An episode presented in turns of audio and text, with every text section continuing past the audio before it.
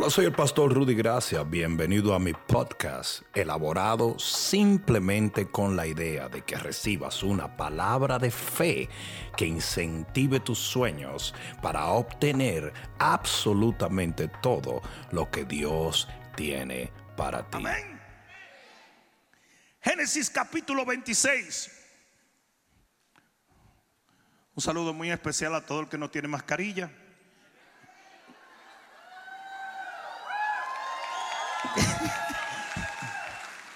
Y un saludo especial al que tiene mascarilla también.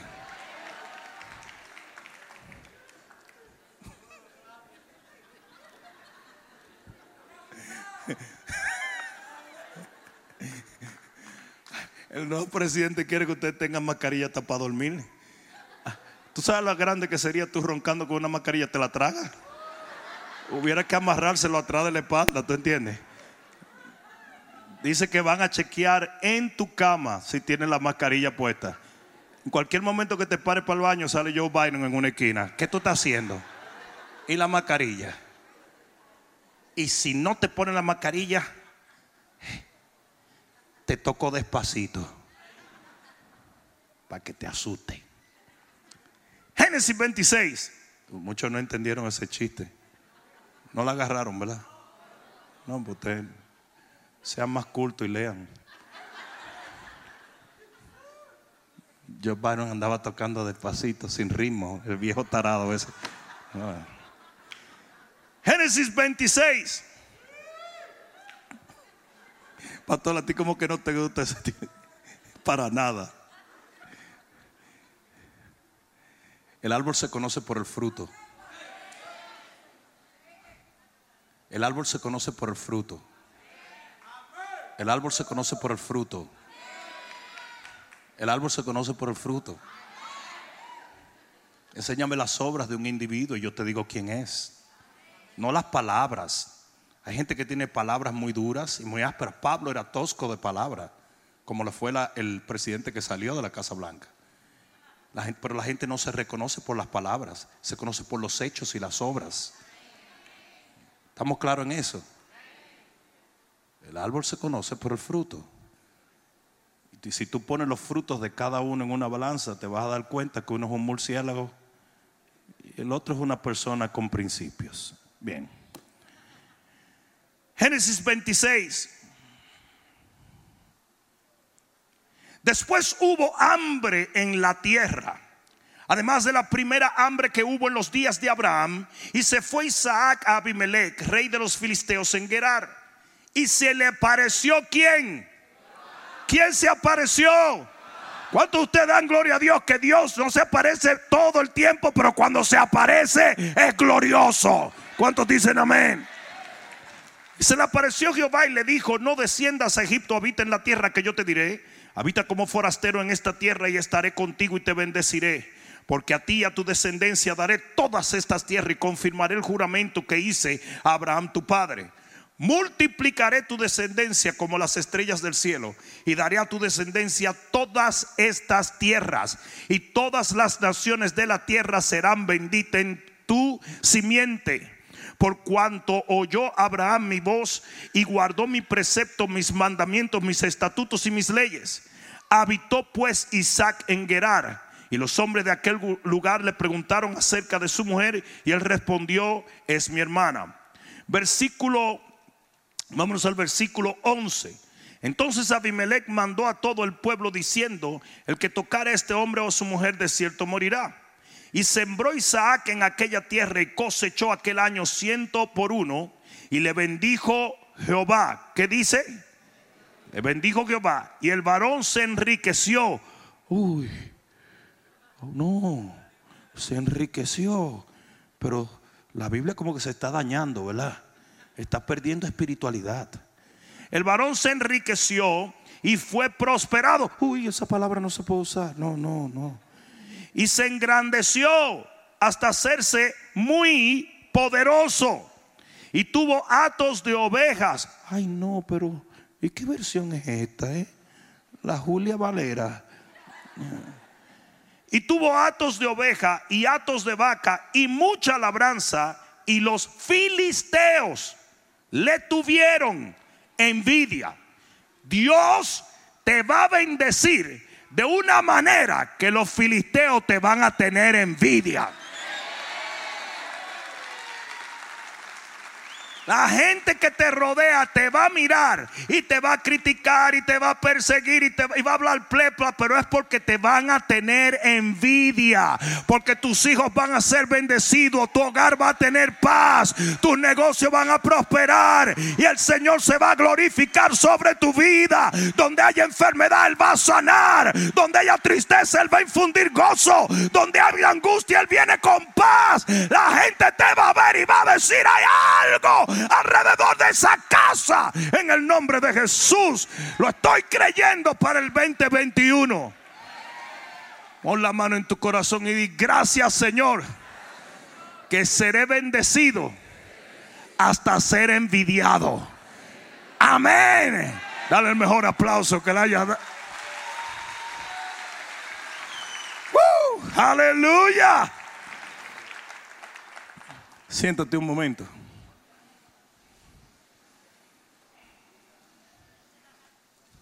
Yo quiero hablarle de un entorno hostil. Isaac era un hombre de Dios. No era un hombre que estaba en pecado, no era un hombre que andaba en falta de comunión, no era un hombre que había pasado por un juicio divino, no fue un hombre que vivió fuera de los preceptos del Señor. No, era un hombre de promesa, era un hombre de unción, era un hombre que estaba caminando con Dios, por Dios. Y para, hay algunos de esos aquí. Pero de repente, todo su entorno se tornó hostil. Y óyeme bien lo que te voy a decir en este momento. Hay momentos donde no fue por ti, no fue a través de ti, ni fue para ti, pero todo tu mundo se torna hostil. Y mucha gente comienza a cuestionar a Dios.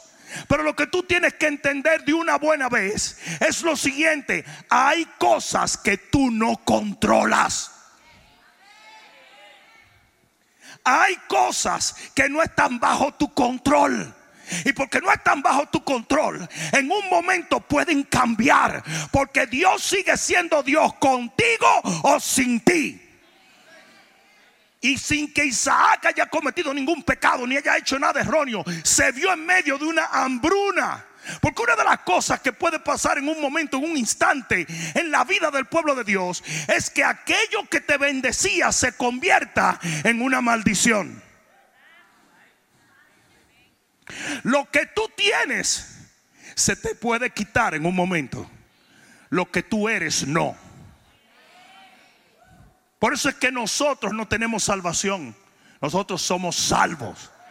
Nosotros no tenemos justicia, nosotros somos justos. Y tienes que entender que lo que tú recibes te lo pueden quitar, pero no quien tú eres.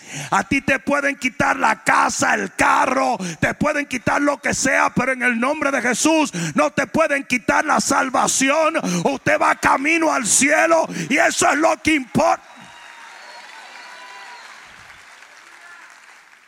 Como un instante, un catapumpla Mira qué efecto especial tan poderoso. A Jaime le llegó con unción de saliva. Pero un catapumplas. Y de repente todo cambia. Yo dije, todo cambia. Nosotros somos muy presumidos y muy egocentristas. Todo lo vemos desde el punto de vista mío. ¿Cómo es posible que el Señor haya permitido? ¿Qué te cree? ¿Que el mundo gira alrededor de ti? Ni, el Señor lo hizo por ti, ni en contra de ti tampoco. Eso fue una cosa que le explicó el ángel de Jehová a Josué. Josué viene de sabroso. ¿Estás conmigo o en mi contra? Él dijo, ninguno los dos. Y hay veces que tú dices, ¿qué? ¿Esto que está pasando en Washington? ¿Esto que está pasando en el mundo? ¿Es en mi contra o en mi favor? Ninguno los dos. Es que usted no tiene control de eso. Yo dije, usted no tiene control. Todo lo analizamos así. Yo me encontré con un señor, y esto no es mentira, señora, esto es una realidad. Se lo conté a Jaime hace, unos días. Pero yo me encontré con un señor en, Walmart. Ahora yo voy mucho a Walmart porque me puedo poner careta y gorro, pero yo no sé cómo es que siempre me sacan. de alguna manera siempre ni me río, me río de que a ver si no me reconoce y me dicen, ¡Patal! Gracias, amén. Suele. Ahora voy a ir a Walmart a orar hasta por, por las almohadas y, por. Pero me encuentro con un señor y, me, y le digo, brother, eso fue hace un tiempo, pero digo, brother, ve acá. ¿Y qué fue? Y me dijo, mire, pastor, yo voy a decir una cosa sinceramente. A mí me dolió mucho. Pues yo tenía un palo de mango. Ese palo de mango yo lo crié desde chiquito. Y ese palo creció y eso era mi placer. Esos mangos eran mi placer. Y vino un viento y se llevó el palo de mango. Digo yo, ¿qué rayo tiene eso que ver con nada? No, yo dejé de ir a la iglesia porque a mí no me gustó que el Señor hizo eso. ¿Qué me quiso decir al Señor? Yo dije que quizás eres un panzón que necesita dejar de comer mango. Yo fuera Dios y te diera con el palo de mango. Yo hubiera hecho que el viento lo metiera en el inodoro de tu casa. ¿Qué disparate es ese? Dios no lo hizo ni en contra de él ni a favor de él. Nosotros tenemos que entender que hay cosas que no podemos controlar. Que el mundo no gira alrededor de nosotros. Que las cosas que pasan a nivel global no necesariamente es una maldad o una bendición en tu vida. Y de repente viene una hambruna. Isaac no hizo nada, pero estaba pasando hambre. O más bien afectado por lo que estaba pasando a su alrededor. No me vengan a mí con cuento. Que algunos de ustedes se pusieron bravos con el Señor por el COVID. Como que fue a ti que te lo mandaron. En vez de darle gracias a Dios de que no te moriste, de que no perdiste la salvación, de que no se te fue la unción, de que todavía estás sirviendo a Dios. Si vas a decir amén, dilo ahora. No, el COVID no vino en tu contra, tampoco vino a tu favor. Si se te murió tu suegro, no, bueno, eso no, no, eh, eh, no, no, no, eso no. Se murió una tía mía que era más mala que un bajo a pie. Sí, pero eso no fue Dios que lo mandó para matar a tu tía. ¿O no te diste cuenta que eso es a nivel global? Usted no tenía control de eso. Y así mismo le pasó a Isaac. No fue que él pecó, no es que él era bueno, que él era malo, que él no oró, que él no ayunó. No. Hay cosas que pasan que están fuera de nuestro control. Déjate de estar mirando los huracanes que vienen y diciendo, qué barbaridad. Ahorita el Señor me lleva todas las sillas que hay alrededor de la piscina. Are you kidding? Es mucho egocentrismo el pensar así. Y después vienen y dicen, ahora voy a orar para que se vaya allá, se vaya. Y viene y se mete por aquí. ¿Y quién te dijo a ti que tú eras Chazán, que tú eras mi bella genio, que tú eras la novicia rebelde? ¿Quién te dijo a ti que eso es así? Hay cosas que tú no tienes control, hay cosas que van a pasar porque pasan. Y usted no puede controlar esas cosas, pero usted sí puede controlar cómo reacciona a ellas. Yo no puedo controlar el COVID pero sí puedo controlar cómo me paro firme por Dios, en Dios y para Dios. Cómo creo lo. ¿Alguien está entendiendo eso?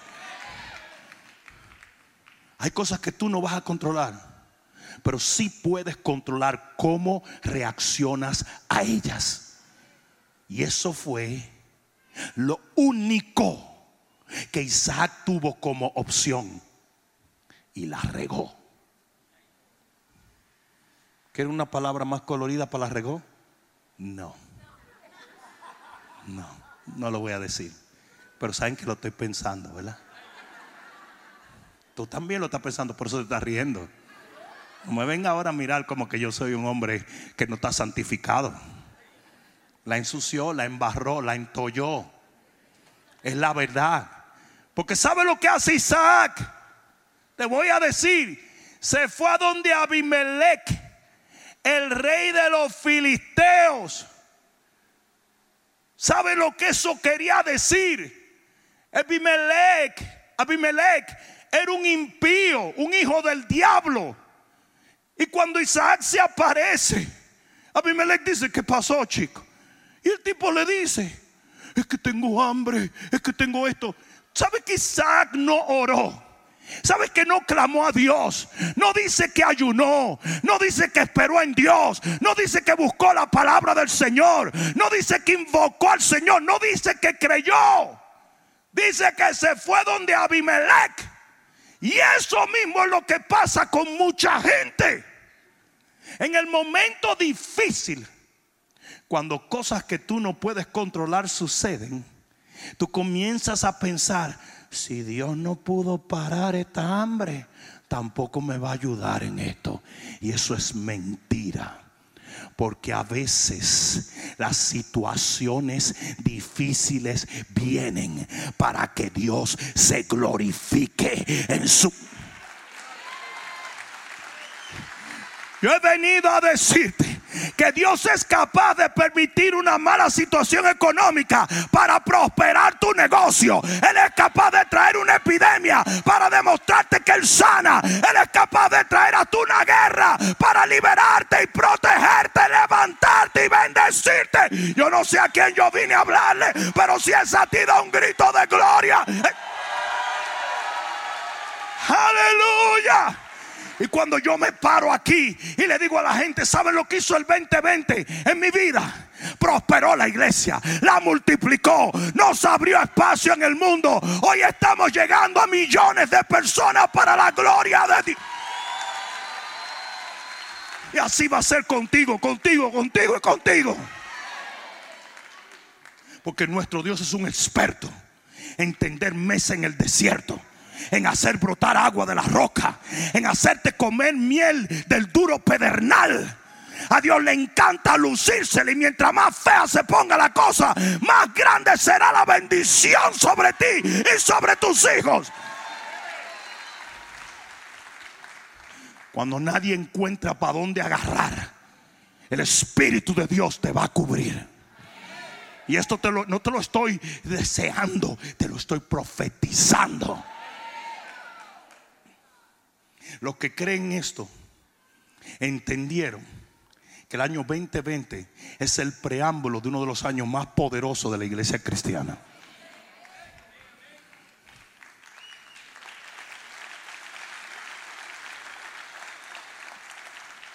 ¿Quién era Abimelech?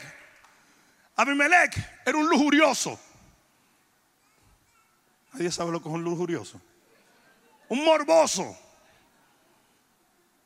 Si no saben lo que es un morboso, busquen Casa Blanca ahora mismo. Ah, no, perdón. un morboso.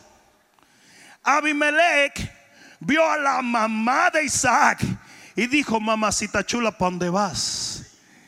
Y le dijo a Abraham, ¿y quién es esa muchachona? Él dijo, mi hermana. Dijo, oh, pero yo quiero estar con tu hermana. Y Dios trajo un juicio sobre Abimelech. ¿Y sabe lo que hizo Abraham? Le dijo, te mentí. Te mentí, no era mi hermana, esa es mi mujer. Y Abimelech le dijo, pero tú eres loco, chico. Mira la zaranana que no ha caído a todo, arriba. Y Abraham le dijo, no, pero yo voy a orar. Pues ora malvado, que por ti estamos así. Y cuando Abimelech ve que Abraham ora y recibe sanidad del pueblo, él comienza a entender que Dios es poderoso. A veces Dios permite las cosas más insólitas para glorificarse.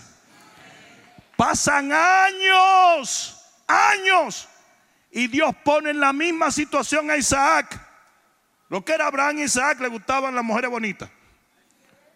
Porque la esposa de Isaac estaba tan fine que Abimelech, por morboso y lujurioso, se enamoró de la mamá de Isaac y de la esposa. Y dijo, pero ¿y qué? Y toda esa gente que usted, esa muchachona, Isaac cae en el mismo gancho. Esa es mi hermana. Dice, ah, pero, ay Dios, como que me parece, como que me parece que esto pasó antes. ¿eh? Un capítulo más para atrás, animal. Y Dios le vuelve a traer un juicio. Isaac hace lo mismo que su papá. Y por eso Abimelech desarrolla no solamente un entendimiento del poder de Dios, sino una, una amistad con Isaac. Pero mira cuál es el problema. En el momento difícil, usted no puede ir donde Abimelech. Usted no puede ir donde el líder. Usted no puede ir donde el bishop. Usted no puede ir donde el amigo. Usted tiene que ir a Dios. Yo dije a Dios. Yo dije a Dios. Maldito el hombre que confía en el hombre. Pero bendecido y bienaventurado el que confía en... Hay algunos confiando en Jehová aquí. Y en esta cuestión del COVID todos los cristianos salieron a donde el doctor, a donde el doctor Fuchi, a donde la pelusa. Y salieron a buscar consejo. ¿Y qué hago? ¿Y qué hago? Y que el banco, y que por ahí usted confíe en Dios. Yo dije, usted confíe en Dios. No hay enfermedad que Él no pueda sanar. No hay dolor que Él no pueda curar. No hay situación que Él no pueda cambiar. No hay nada, nada, nada que Él no pueda hacer y se le apareció Jehová. No se creen que le apareció con sonrisita. ¿Ustedes alguna vez han encontrado a los hijos suyos en el cuarto haciendo disparate? Ustedes entienden lo que es disparate, ¿verdad? Cualquier cosa que ellos no están supuestos a hacer. Y ustedes no entran y dicen, oh my God, ¿quién le dio ese encendedor? Ustedes quemaron la cama. Nari, nari, nari, nari. No, usted entra como Jackie Chan dando patada a dos manos. ¿Sí o no? Mi papá decía, voy para arriba, váyanse dando para no agarrar los fríos. Bro, Jehová se aparece disgustado porque Él es celoso. Él es un Dios celoso. La iglesia tiene que entender que usted no puede confiar en el hombre. Usted tiene que confiar en Dios. Ya está bueno de andar buscando opiniones humanas. Está bueno de sumarnos a la narrativa de CNN, MSNBC y cualquier demonio que quiera capturar la narrativa del mundo. Shame on you, pastor. Montón de pastores hablando vacuencia. ¿No sabe lo que es vacuencia? Averigüen en el diccionario dominicano. Viene de la palabra evacuar ñoña, porquería, disparate. Todos hablando como habla el mundo, sumado a una narrativa absurda de gente que anda manipulando todo esto simplemente para por medio del temor robarle a los ciudadanos del mundo sus derechos. Y hay pastores promoviendo semejante basura. Nosotros confiamos en Dios. Y Dios es más poderoso que cualquier virus, que cualquier sistema político, que cualquier oposición. Él es más poderoso que cualquier cosa. Y este tiempo, la iglesia se ha visto dividida en una vertiente que ha buscado a Abimelech y una vertiente que ha aprendido a confiar en Dios cuando Jehová se le aparece, mira que no mandó un ángel. Él estaba tan decalentado que apareció él. Ustedes han visto cuando la mamá siempre le está metiendo cuento a los muchachos de que cuando llegue tu papá prepárate. Eso es un cuento. El papá nunca es más duro que la mamá. Las mamás son terribles. Las mamás son lobas. Los papás, nosotros no, no le dé a los niños, no le dé a los niños, no le dé a los toma, sal corriendo, mi hijo, sal corriendo, déjalo, déjalo, déjalo, déjalo. Y la mamá, déjame matarla. Ya la llevé aquí en el vientre. Yo andaba hinchada así. Y después tuve que empujarlo. Ay, dispararlo allá. Para que él me hable así. Lo voy a matar. Ya, ya, ya, ya, ya. ¿Sí o no? ¿Sí o no? Pero cuando la mamá le dice, deja que llegue tu papá, es porque no está de calentar. Porque cuando ella se decalienta, ellas no van a esperar dos horas hasta que el papá venga. Además, el papá va a llegar cansado y tú quieres darle con el puño, como, como McGregor dándole así. Tú sabes. Entonces la mamá no espera. Y Jehová no mandó a nadie, ni lo amenazó. Se le apareció. Y mucha gente dice, ay, a mí me gustaría que se me aparezca el Señor. ¿Tú estás seguro? ¿Tú, sure? Jehová estaba en celo. Porque dice que él es varón de guerra. Dice que él es celoso. Y se apareció. Y lo corrigió. Porque eso sí, solamente un padre malo no corrige a sus hijos. Y tú puedes haber cometido 25 errores, pero porque permites que Dios te corrija, estás aquí todavía.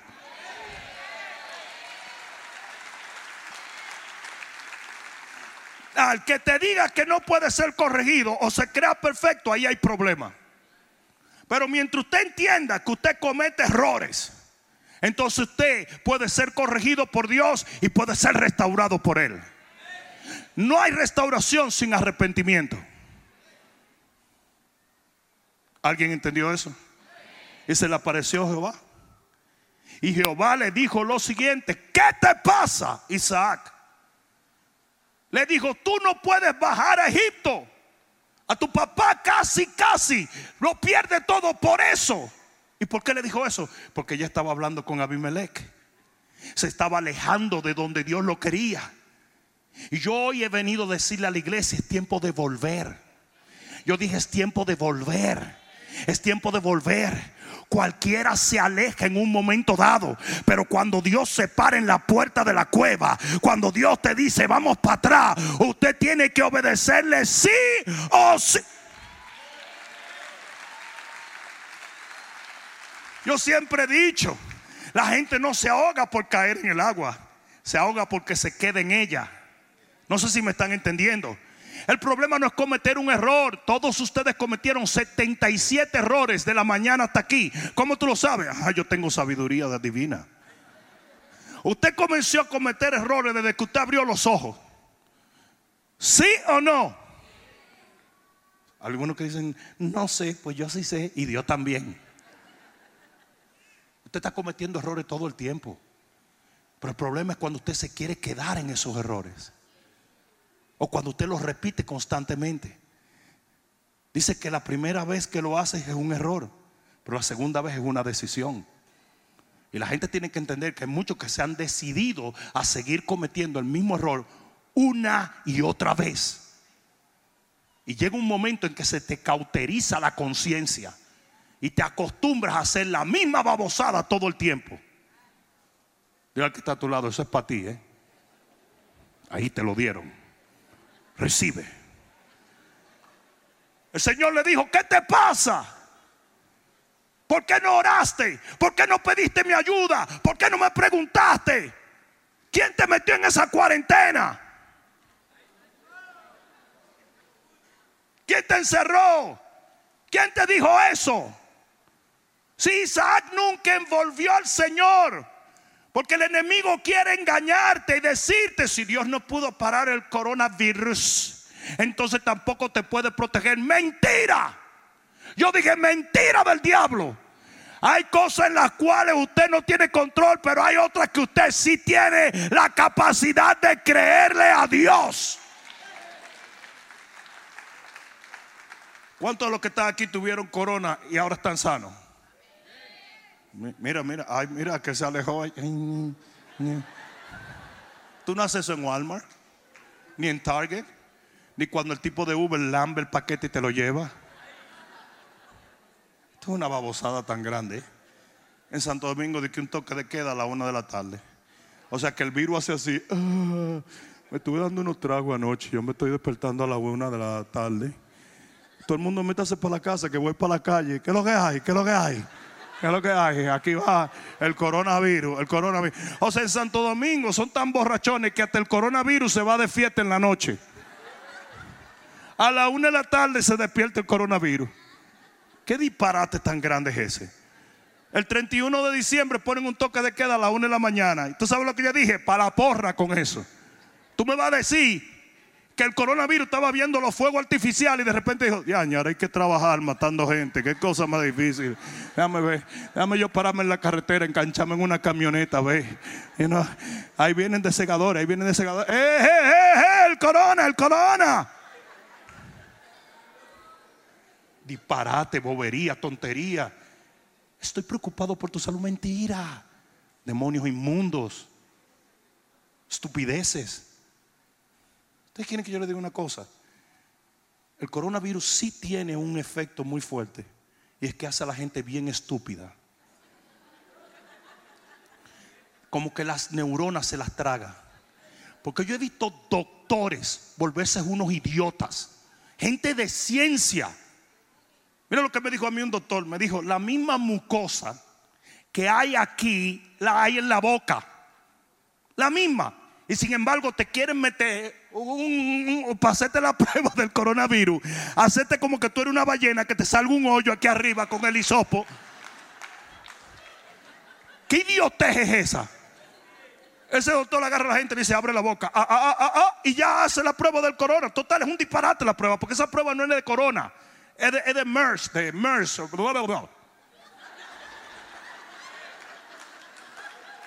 Ni de corona es la, la malvada prueba esa. Hay doctores que se han vuelto unos idiotas. Las mascarillas no paran ninguna, ningún, ningún virus, porque no están hechas para virus. Están hechas para bacterias, la gran mayoría. Yo me compré mi máscara falsa. Cuando voy a entrar a los sitios, paro la respiración, porque si no, se siente. Disparate es ese. Yo he visto gente enmascarada, homogenizada, que le dé el coronavirus, llega a la casa.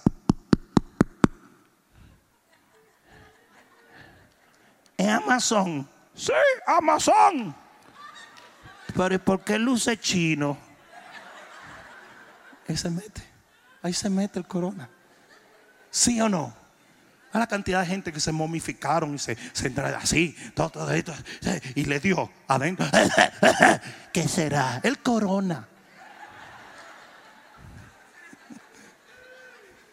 Puro disparate. De repente el Señor se aparece y va a haber momentos donde Dios se disguste tanto con alguna de nuestras conductas que nos va a confrontar. Y tú tienes que darle gracias a Dios porque si no te confronta, se acabó su plan en tu vida. Y usted tiene que estar feliz cuando el Señor le pega una galleta santa. Cuando Dios te sacude. Cuando Dios te hace sentir como que eres un gran necio un estúpido ingreído, rata de dos patas. Eso se llama convicción. Y de repente Isaac estaba diciendo, ay, que el Señor me dé una palabra. ¿Te han visto las hermanas? Con esa unción de limpia vídeo. Aleluya, aleluya,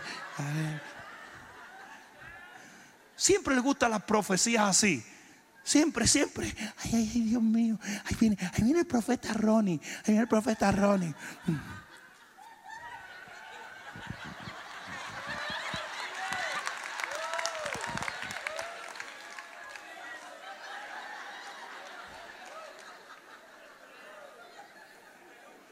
Incómoda para la casa porque estaba esperando que le profetizaran y le regalaron un hombre. Yo sé que el profeta va a decir, y esto te digo, aquí te lo tengo, ven acá gordo, tráyate a esa mujer ahí.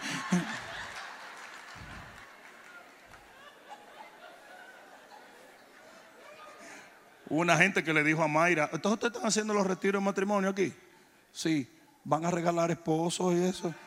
No. Allá, vamos a tomar esto en serio. ¿eh? El Señor lo confrontó. ¿Cuánto ustedes dan gloria a Dios que a veces el Señor tiene que confrontarnos y siempre toda confrontación termina en iluminación? ¿Usted cree, usted cree que usted tiene que venir a la iglesia nada más a, recibir palabritas bonitas? Vete para un show de, de cantantes y cosas, ¿verdad? Pero a la iglesia tú no vienes a eso. Sí, lo que yo te digo te motiva siempre y cuando usted esté dispuesto a moldearse a la palabra de Dios. Pero si no tiene que usted tiene que salir de calentado. Por eso es que yo veo gente que tiene una cara como que lo bautizaron en agua de limón. Y tú ves que tan incómodo. te, dicen, pero tienen mascarilla. Con la mascarilla me doy cuenta. Porque se le para el pelo así, se le va parando tú es que están incómodos, incómodos. Vamos a dejarlo ahí. La palabra tiene que confrontarte. El Señor tiene que aparecerse de vez en cuando y confrontarte. Y cuando el Señor se aparece a Isaac, lo confrontó. Y usted necesita ser confrontado. Yo digo, usted necesita ser confrontado. Hay una palabra que es para motivarte. Pero hay una palabra que es para demandar algo que usted está supuesto a hacer. Y usted ambas la tiene que recibir con un corazón humilde. Dios no hace malcriados. Dios no hace hijos malcriados. Él es un padre bueno. Y cuando Dios tiene que aparecer sin retarte, como lo hizo con Isaac, Él lo hace. Isaac no le dijo, ay, pero mi papá Abraham no me hablaba así. Cállese la boca.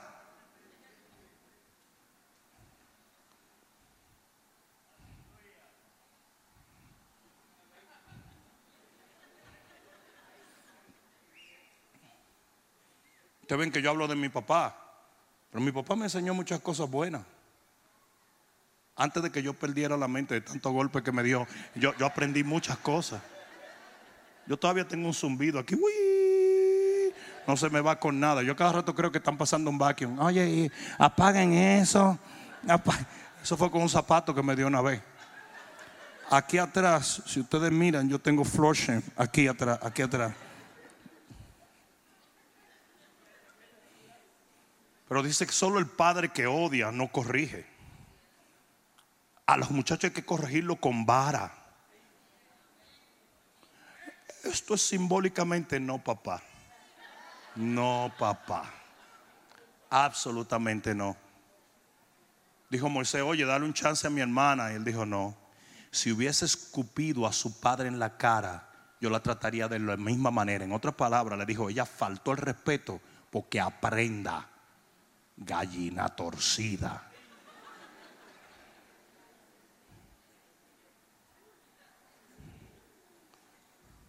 De repente se aparece y lo primero que le hace es una demanda, porque Dios no viene a tu vida a servirte, sino a demandar que tú le sirvas. Y si tú no le sirves, no recibes bendición. Porque para usted recibir bendición hay que ser fiel en lo poco para que Él te ponga en lo mucho. Si usted no está haciendo nada para Dios, no espere nada de Dios. Porque en medio de una situación, mira, Señor, tanta hambre que hay, que enamorado de mi mujer y no quieren matar. Yo tengo mucho miedo de los chinos y del Juan en medio de esa situación, ¿sabe lo que viene el Señor y le dice? Obedéceme, obedéceme. Y esa es la palabra para ti, obedece a Dios, obedece a Dios, obedece a Dios. En los peores momentos que los individuos viven, Dios te hace una demanda. No generalmente te da una, ay, tan, tan lindo, tan linda. No, no, no le dijo a Isaac, tú me vas a obedecer. Isaac le dijo, Señor, pero ¿y qué tú dices de la hambruna, el gobierno, los problemas, el COVID, la suegra? Le dijo, espérate, espérate, espérate, tú no necesitas eso. Tú necesitas hacerme caso. Tú necesitas obedecerme. Usted tiene que aprender a obedecer a Dios aquí adentro para que Él tome control de lo que está ahí afuera. Si Dios te dice ora, usted ora. Si Dios te dice predica, usted predica. Si Dios te dice ayuna, usted ayuna. Si Dios te dice gana alma, usted gana alma. Si Dios te dice siembra, usted siembra. Si Dios te dice ven al altar, ven al altar. Si Dios te dice perdona, usted perdona. Si Dios te dice somete, usted se somete. Si Dios te dice lee la palabra, usted la lee, la lee, la lee, la lee. Y todo lo que está allá afuera pasa bajo el control de Dios. Por eso lo primero que él hace no es decirle, oye, en Walmart están dando comida. No. Le dice, te vas a quedar a donde yo quiero que te quedes. Usted va a estar donde yo quiero. Señor, pero espérate, que, que aquí no está buena la cosa. A mí no me importa. Usted no depende de su entorno, usted depende de mí. Y usted me va a demostrar a mí que su confianza está en mí.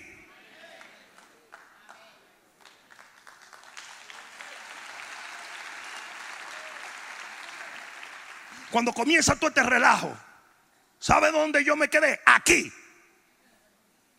Porque Dios no me dijo que saliera para ningún sitio.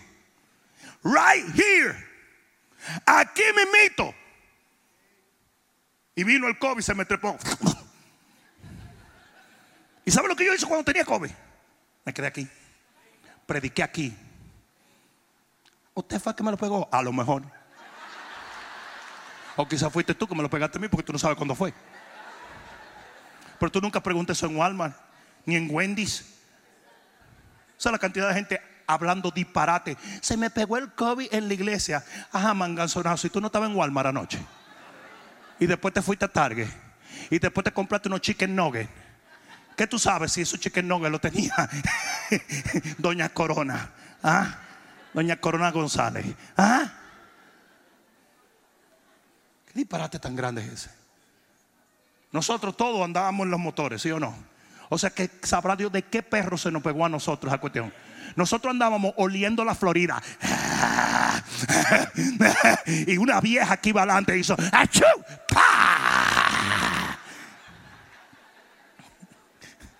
Nosotros nos recogimos con estas narices que tiene la gente de Segamoto. Nos recogimos toda la bacteria por ustedes, lo hicimos, por ustedes. Lo hicimos para librarlo. Y nos tragamos toda la bacteria de todo el mundo. En la Florida entera. Oye, como dimos rueda, ¿eh? Todo el mundo trancado y nosotros. Eso sí, después estábamos.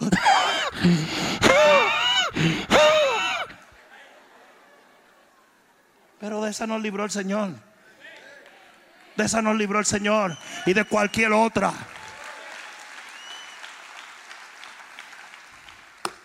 Digan amén.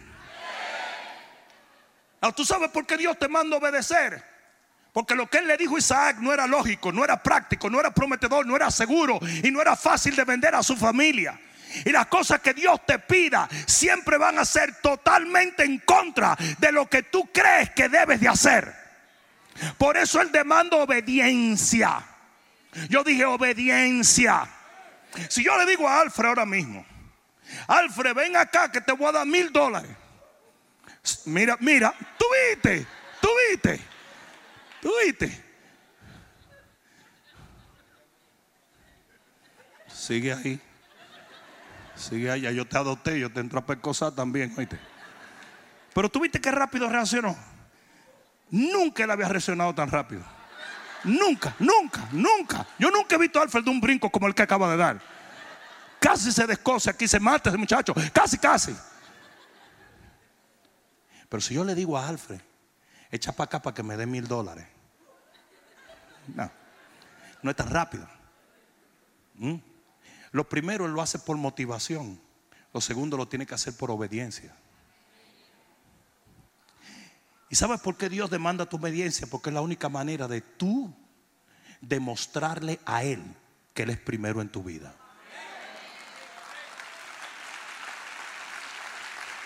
Ustedes saben lo que quería hacer Isaac. Lo mismo que quería hacer todo el mundo cuando llegó el corona. Meterse en un rincón, salir huyendo, dejarlo todo, trancarse, engordar y a ver Netflix. Trabajar abriendo la puerta de la casa más amplia porque tú sabías que no te iban a poder sacar por esa puerta después de los 40 días primero. Isaac quería hacer una cosa, pero Dios le demandó otra.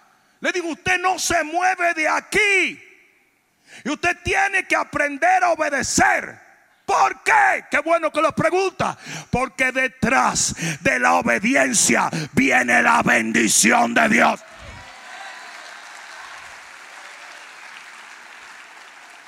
Y Dios le hace cinco, digan cinco, cinco promesas.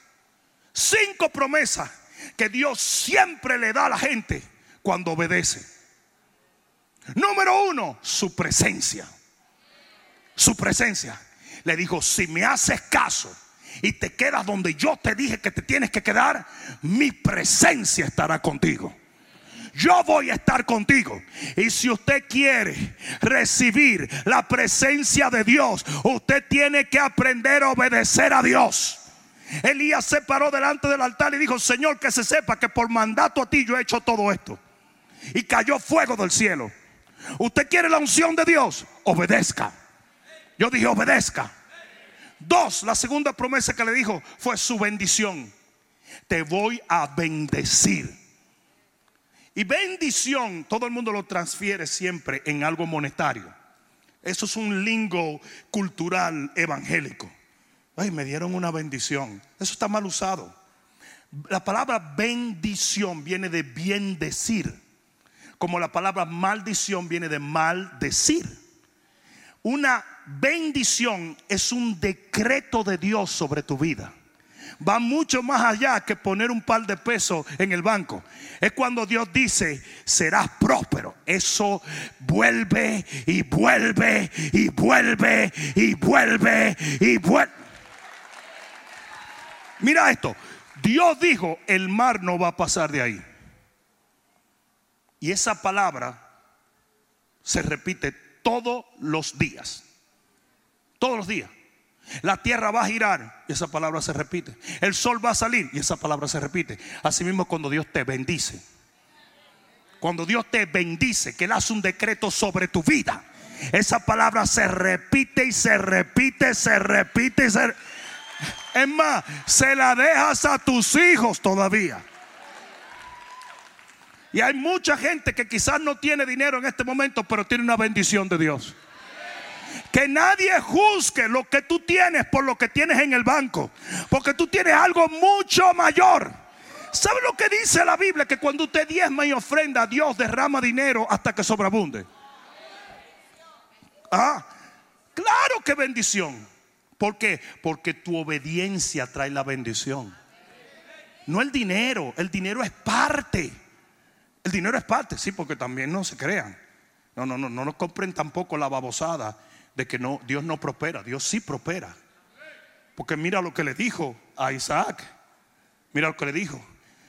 La tercera cosa fue su prosperidad. Le dijo, te voy a dar todas estas tierras. No me miren así. ¿Por qué me miran así?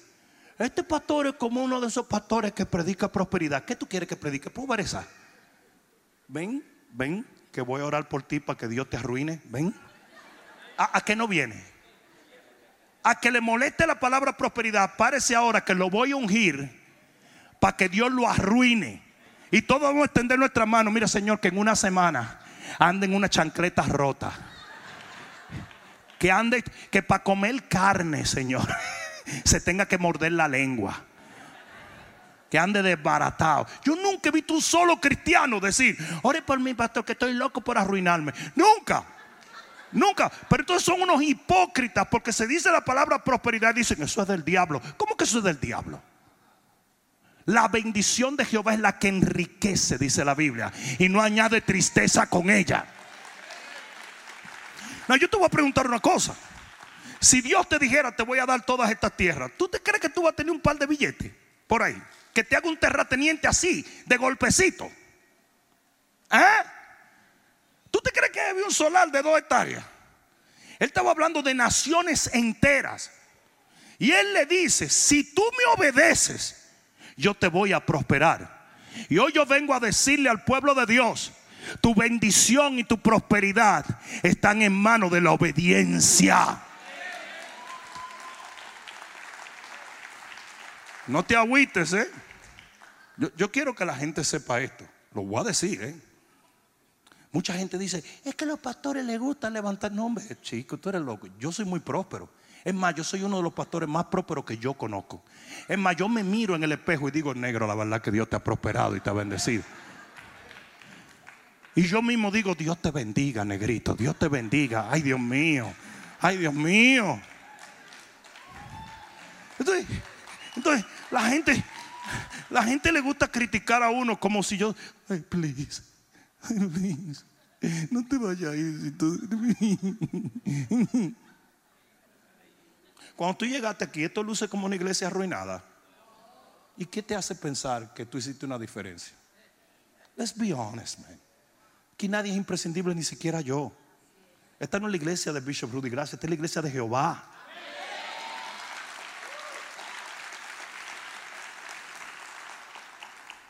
Entonces, gente que llegan a la Casa Blanca, que recibieron muchísimo dinero de otros países, se lo aplauden y se lo celebran.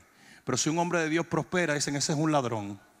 Hay gente que puede llegar hasta ser presidente robando cuartos y traicionando la patria. Digo, no sé, pero es lo que yo pienso. ¿eh?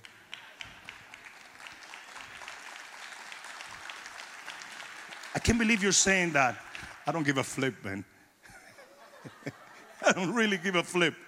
Yo digo lo que yo tengo que decir y se acabó.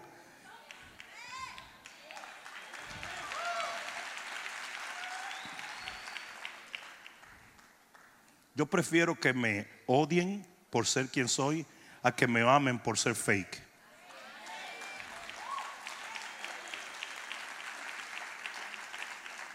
Yo le pregunté a una periodista aquí, oye, ¿por qué ustedes le hacen video a todo el mundo menos a mí? Dice, porque siempre pensamos que tú estás loco ya. Me dijo así.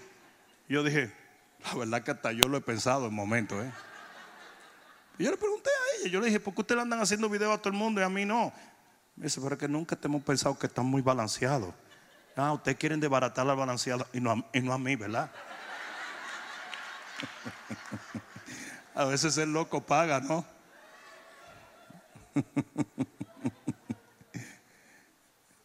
Una persona me dijo, anda un tipo haciéndote video, ¿tú le vas a responder? Are you kidding? You know how much fun I'm having in my life? ¿Tú te crees que cuando yo salgo por ahí en Harley Davidson y mi melena se mueve hacia atrás? Ya estoy fantaseando un poco, ¿ok? Pero tú te crees que yo me acuerdo de ese baboso? No, hombre, no, señores. La gente tiene que enfocarse en lo suyo. Y nunca dejes de brillar porque alguien quiere opacar tu luz.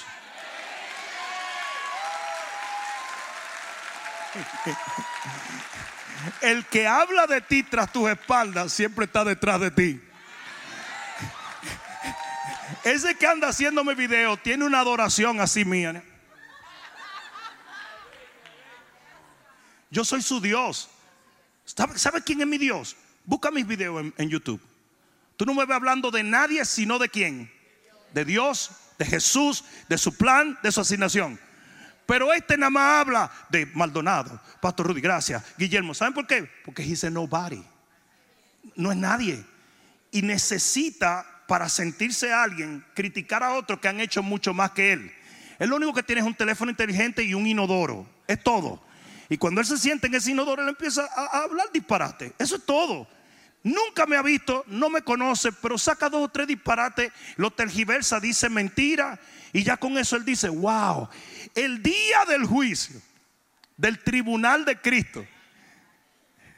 Porque el Señor dijo, id por todo el mundo y criticad a los evangélicos. Ese día yo voy a ver, yo voy a ver exactamente. Bueno, yo no voy a ver porque quizá no estamos en la misma fila.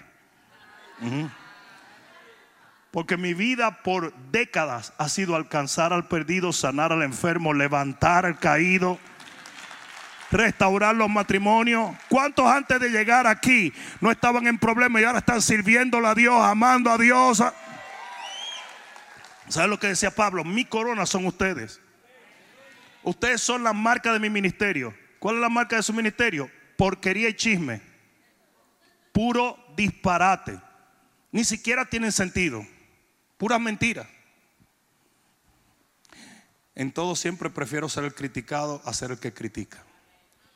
Porque la crítica nunca define al criticado, define al que critica. El que ve una paja es porque tiene una viga. Todo lo que Judas criticaba era porque él lo estaba haciendo. Todo. Tú puedes estar seguro que todo el que critique y dice, ese es un inmundo, es porque él es inmundo. Porque de lo que está lleno el corazón habla la boca. Alguien diga amén.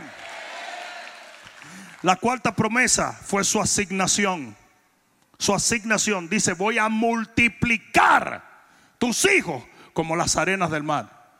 Y una de las cosas que tú tienes que entender es que cuando usted obedece a Dios y usted permanece en el lugar donde usted tiene que estar, el Señor multiplica tu utilidad. Y finalmente, la quinta promesa de permanecer en el lugar de Dios. Eso es el propósito eterno. Dice, en ti serán benditas todas las familias de la tierra. ¿Sabe a quién Dios le dijo eso? Abraham. Y cuando usted está en el lugar que usted está supuesto a estar, lo que otros hicieron pasa a ti. No sé si alguien me está entendiendo. Esta iglesia es exitosa no solamente por nosotros, sino porque hubieron otros que dieron su vida para que el Evangelio sea llevado a, los confines de la tierra. ¿Alguien entendió eso? ¿Alguien entendió eso? Ahora miren esto y con esto termino. Si alguien me ayuda, se lo agradezco. En el versículo 6 dice, y habitó pues Isaac en Gerar. O sea que él obedeció a Dios.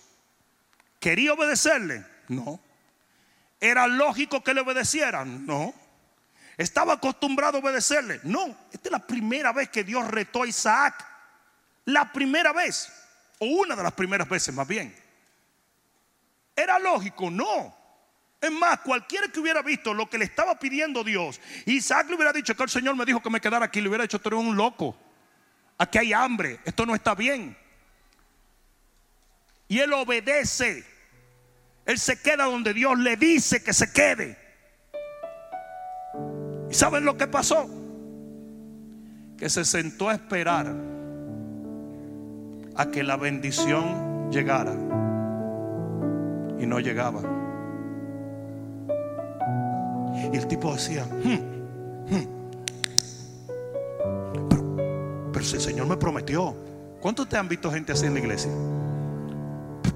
estoy seguro que Dios me lo habló. Yo sé que Dios me lo prometió, me lo prometió, me lo prometió, yo lo sé. ¿Y qué pasó? No, nada. Lo mismo le estaba pasando a Isaac. Y la gente venía y le decía, oye Isaac, ¿cómo fue? ¿Qué fue lo que te dijo Dios? Que si me quedaba y lo obedecía, su presencia, su gloria, su prosperidad. ¿Y, qué pasó? ¡No! ¿Y sabe lo que mucha gente hace en ese momento? Comienza a tratar de culpar a Dios hasta que se le encendió el bombillo a Isaac. Y hoy yo le digo a muchos de ustedes que tienen promesas, que tienen la unción de Dios, que tienen palabra de Dios, que están en el reino de los cielos, que se te tiene que encender un bombillo.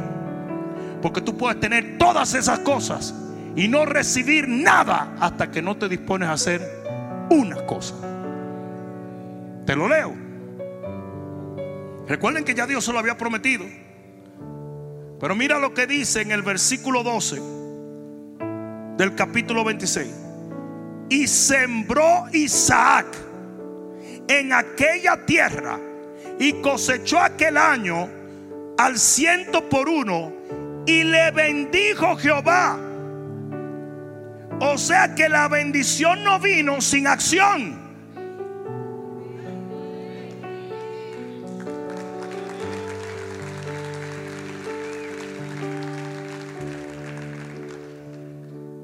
Saben cuál es el problema de la iglesia? Que estamos esperando a que Dios lo haga. Dice aquí, el varón se enriqueció y fue prosperado. Ambas malas palabras para los legalistas de hoy. Y se engrandeció hasta hacerse muy poderoso. Y tuvo atos de ovejas y atos de vaca y mucha labranza. Y los filisteos le tuvieron envidia.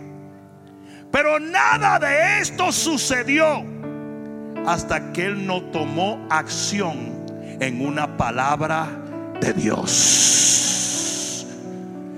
Cuando nosotros hablamos de volver, volver es un verbo, es una acción, porque la fe sin obra es y la gente nos quiere tildar a los pastores de siempre estar diciendo es que si usted no se mueve, si usted no actúa, si usted no hace algo, aunque usted tenga promesa, aunque Dios sea fiel, aunque usted tenga la palabra, aunque tenga fe, nada pasa. Hay que aprender a moverse en Dios, por Dios y para Dios.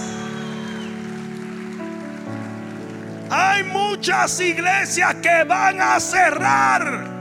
Y los pastores le van a querer echar la culpa al coronavirus. No es el coronavirus. Es que usted se tiene que mover. alebrequece, métase en locura, haga algo.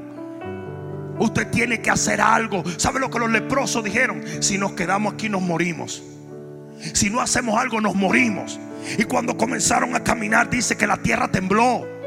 La iglesia tiene que volver a orar. La iglesia tiene que volver a ayunar. La iglesia tiene que volver a ganar alma. La iglesia tiene que volver a tener grupo. La iglesia tiene que volver a pactar, a sembrar. La iglesia tiene que volver a decretar, a adorar. La iglesia tiene que volver a hacer algo para que se cumpla lo que Dios ha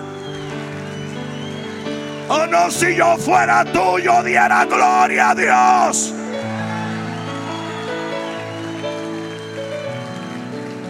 No, ponte de pie porque te voy a decir algo ahora. Esta no te va a gustar, pero te la voy a dejar. Dice que Pablo nunca rehusó enseñarle cualquier cosa útil al pueblo. Y oye bien lo que te voy a decir. Óyeme. Dios nunca cambió el entorno, pero cambió la vida de Isaac. Usted es demasiado pretencioso. Queriendo que Dios... ¿Usted sabe cuál es una de las cosas más estúpidas que un ser humano puede decir? Mis universo, ¿qué usted quiere que suceda? Paz en la tierra. Cállate la boca, rubia loca. ¿Qué es eso? ¿Qué cosa tan anormal, tan boba? Usted sabe la cantidad de babosada que no haya un niño con gripe. Que no haya un niño sin comida. Ay, sí, porque tú tienes una peluca y cuatro pestañas potizas. Usted puede venir a decir que eso va a pasar. ¿Qué es eso, profeta Miscleirol? Bobada. Y los cristianos parecen eso. Porque los cristianos quieren que ellos para mundial. Y que, y que todo se haya, muchas cosas. Cumbayama. Are you kidding? Esto no es el cielo. En la tierra. Y en el mundo hay aflicción. Pero el que confía, Dios lo bendice.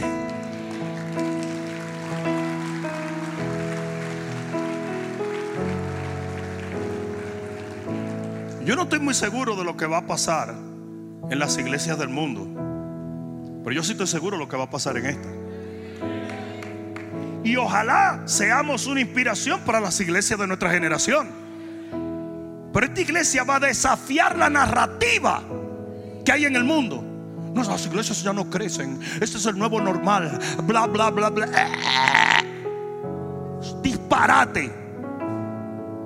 Lo que nosotros vamos a hacer aquí va a repercutir. Y la gente va a ver que sí se puede.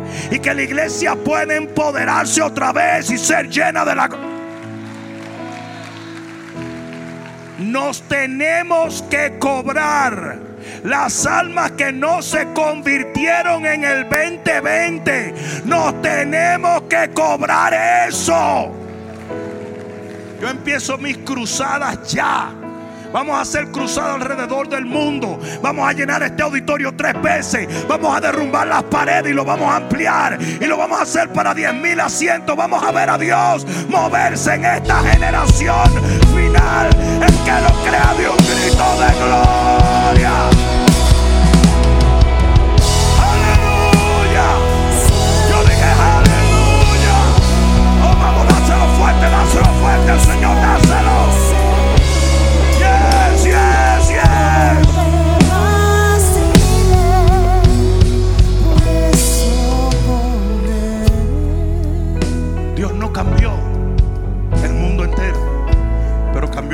Isaac. Tu familia va a cambiar, tu negocio va a cambiar. Tu célula, tu red va a cambiar, porque tú vas a obedecer a Dios. Y nosotros tenemos que entender que eso es todo. Cada uno de nosotros tenemos la responsabilidad de obedecer a Dios. Y quizás no cambie todo de golpe, pero va a cambiar tu entorno. El tuyo, tu entorno. No el entorno mundial, pero tu entorno va a cambiar. Y a medida que vaya cambiando el entorno de ella, de ella, de él, de él, de aquel, de aquel, el mundo va a ir recibiendo la gloria de Dios. Porque donde Dios derrama bendición, la bendición se expande. Dice mi copa está rebosando. Y tú vas a ungir los vecindarios, a ungir la familia, a ungir los matrimonios. Oh, eso valía un mejor grito de gloria. Levanta tus manos y vamos a adorar a Dios un momento. Dile, volveré, volveré, volveré, volveré.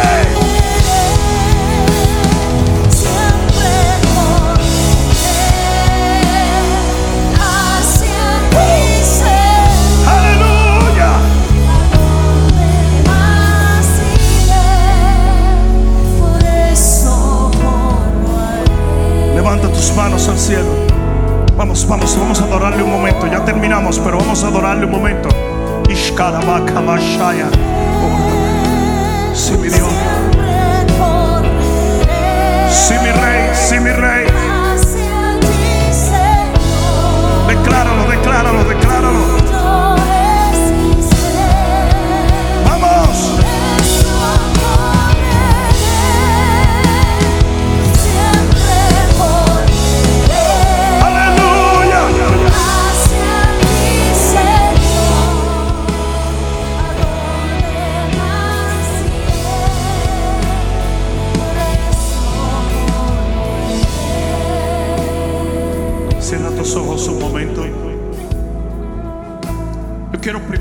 Hacer algo que es de extrema importancia. Quizás lo más importante para Dios en esta noche.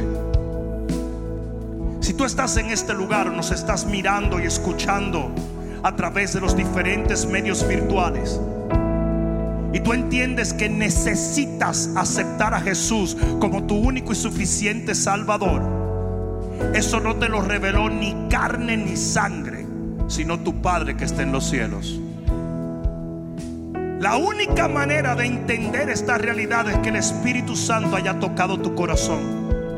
Si tú eres esa persona, entonces mientras todo ojo está cerrado y toda cabeza está inclinada, yo quiero que tú ores esta oración. Dile, Padre, en el nombre de Jesús, hoy renuncio a mi pasado, aceptando tu sacrificio en la cruz del Calvario, para que mis pecados sean borrados, creyendo que al tercer día de tu muerte, tú resucitaste victorioso. Y porque tú vives, yo viviré eternamente. Desde este día, tú eres mi Señor y yo soy tu siervo. Eres mi Padre y yo soy tu Hijo. Tú eres mi Dios y yo soy tu servidor. Y te seguiré por el resto de mi vida sobre esta tierra para vivir eternamente en los cielos de tu Padre. El que lo crea diga amén. Y dale el mejor gloria a Dios que le haya dado al Señor. Vamos, vamos, vamos, vamos, vamos, vamos, vamos, vamos, vamos, vamos, vamos. Vamos, vamos,